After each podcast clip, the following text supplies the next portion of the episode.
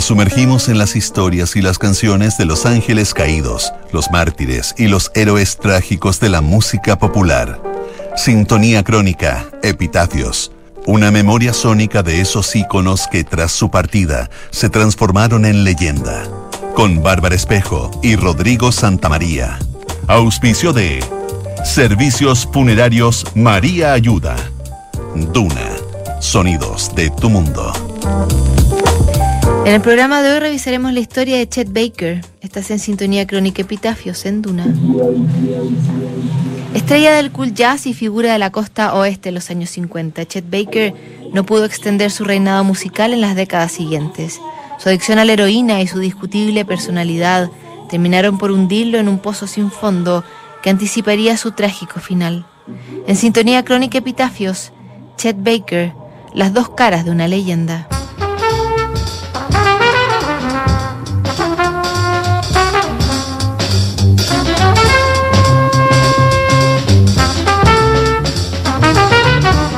Chet Baker representó musicalmente la esencia de lo que fue el cool jazz de la costa oeste. Un estilo relajado donde no se duraban las notas y donde los silencios eran tan importantes como los sonidos y las frases que emanaban de los instrumentos. Autodidacta y dueño de una memoria prodigiosa, Baker nunca fue un gran lector de partituras, pero a la hora de improvisar lograba descifrar el alma de cada una de las canciones. Detrás de esa imagen nostálgica de actor de cine que Chet Baker plasmó en las portadas de sus discos, había un tipo mezquino y autodestructivo, un músico que dilapidó su talento y su libertad a cambio de dosis de heroína y que se aprovechaba de su carisma para ocultar sus comportamientos más reprochables. Su final entre trágico y anunciado fue el triste epílogo de una vida de innegable talento y pocos escrúpulos.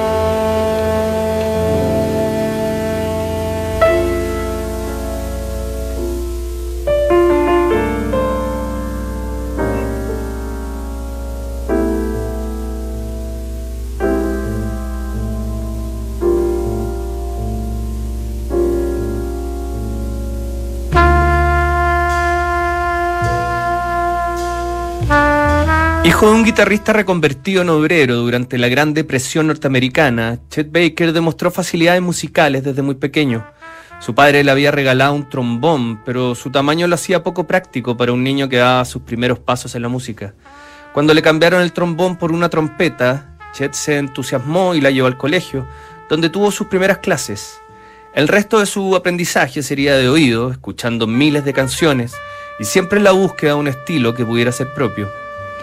Su falta de interés por la educación convencional lo hizo dejar el colegio a los 16 años, cuando sus padres le firmaron una autorización para enrolarse en el ejército. Como uniformado, Chet Baker fue enviado a Berlín y actuó junto a una de las orquestas del ejército que estaba apostada en esa zona. Cuando regresó a Estados Unidos tuvo un breve paso por el conservatorio donde aprendió que para él era más fácil hacer las cosas solo.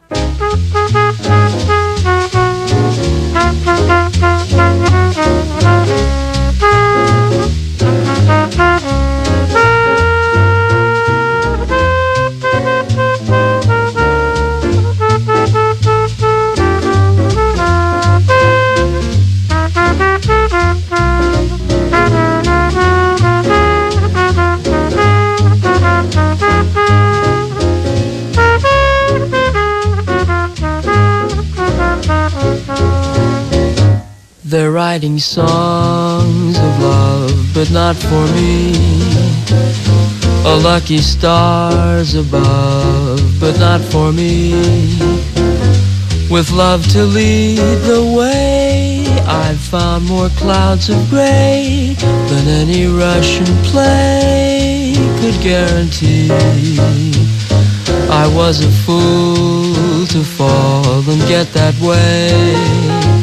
I ho, alas, and also lack a day. Although I can't dismiss the memory of her kiss, I guess she's not for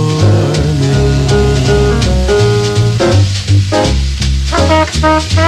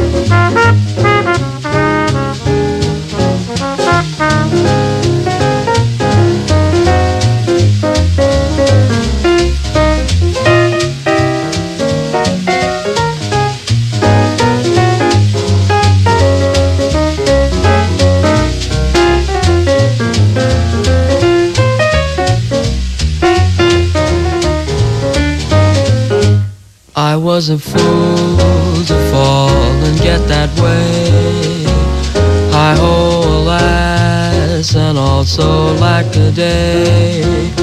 Although I can't dismiss the memory of her kiss, I guess she's not for me.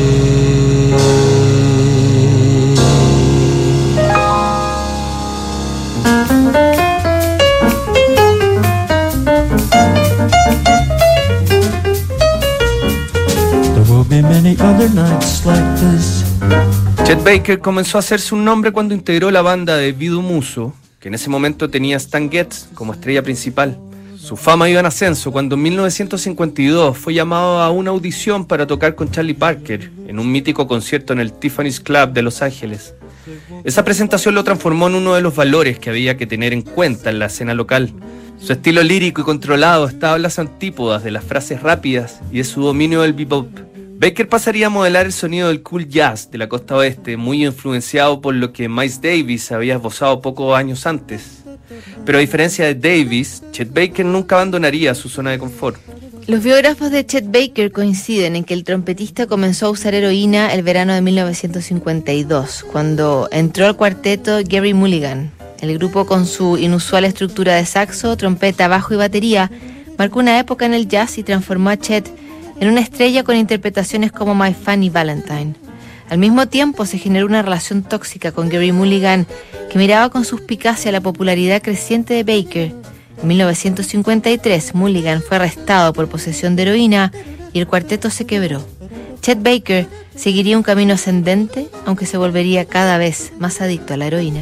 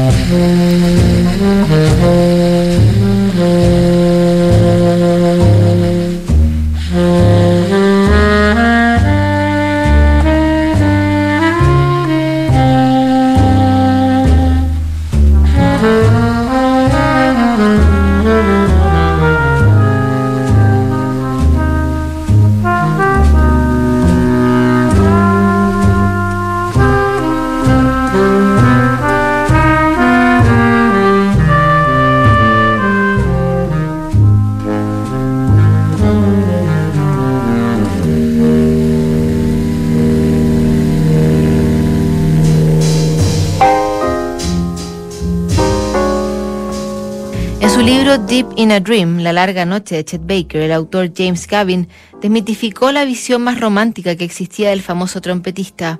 Con su apariencia a lo James Dean, Baker era un imán que atraía mujeres pero con frecuencia las maltrataba y empeñaba sus pertenencias para comprarse droga. Tampoco mostraba mayor consideración con sus amigos y compañeros. Si sufrían una sobredosis, prefería huir en vez de intentar ayudar.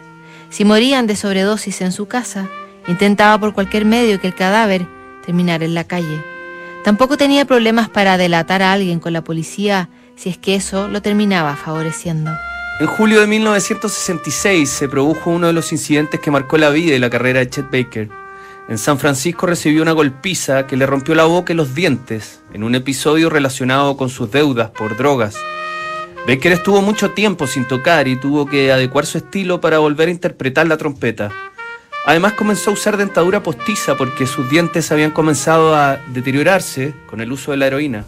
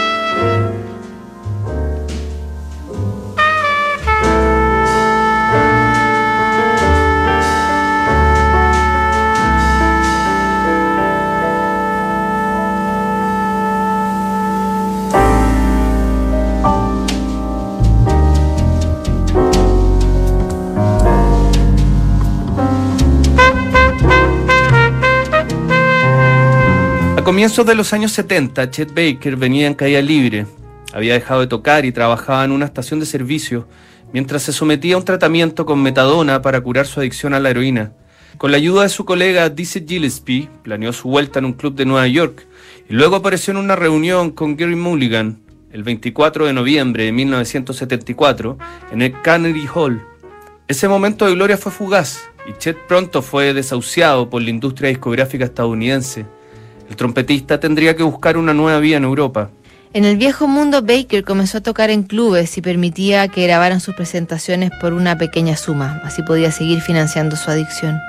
Sus últimos conciertos los hizo en 1988 en formato de trío junto al guitarrista Philip Catherine y el bajista Mark Johnson. Tenía aspecto de enfermo con el rostro demacrado y el cuerpo casi en los huesos. Así todo, lograba presentarse con la dignidad que le confería su pasado y dejó grabaciones enormes para la posteridad. La madrugada del 13 de mayo de 1988, Chet Baker fue encontrado en la calle. Estaba en posición fetal, con la cabeza y parte de la cara destrozada. Su postura mostraba que no había muerto inmediatamente. Vestía una camisa de manga corta y un pantalón a rayas, y todo indicaba que había caído al segundo piso del Prince Hendrix, un hotel de mala muerte en Ámsterdam. La policía encontró heroína y cocaína en su habitación, pero no lograron esclarecer si se había tratado de un accidente o de un ajuste de cuentas. Chet Baker tenía 58 años y su leyenda quedaba para siempre empañada por su perpetuo afán de autodestrucción. I fall in love too easily. I fall in love too fast. I fall in love too terribly hard for love to ever last. My heart should be well schooled, cause I've been fooled in the past, but still I fall in love so easily. I fall in love too fast.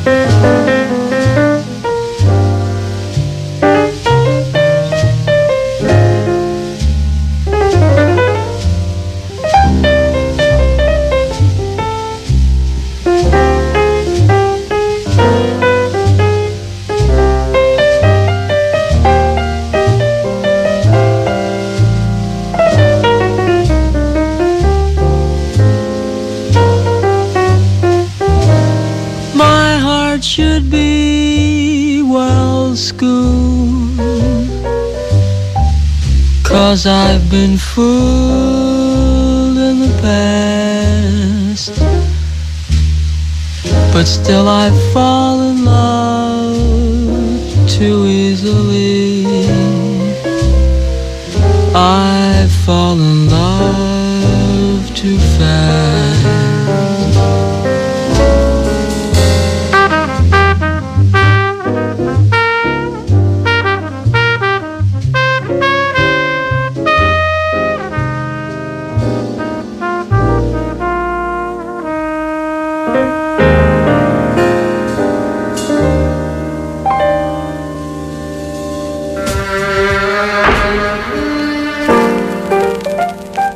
nuestra crónica de hoy revisamos la historia de Chet Baker.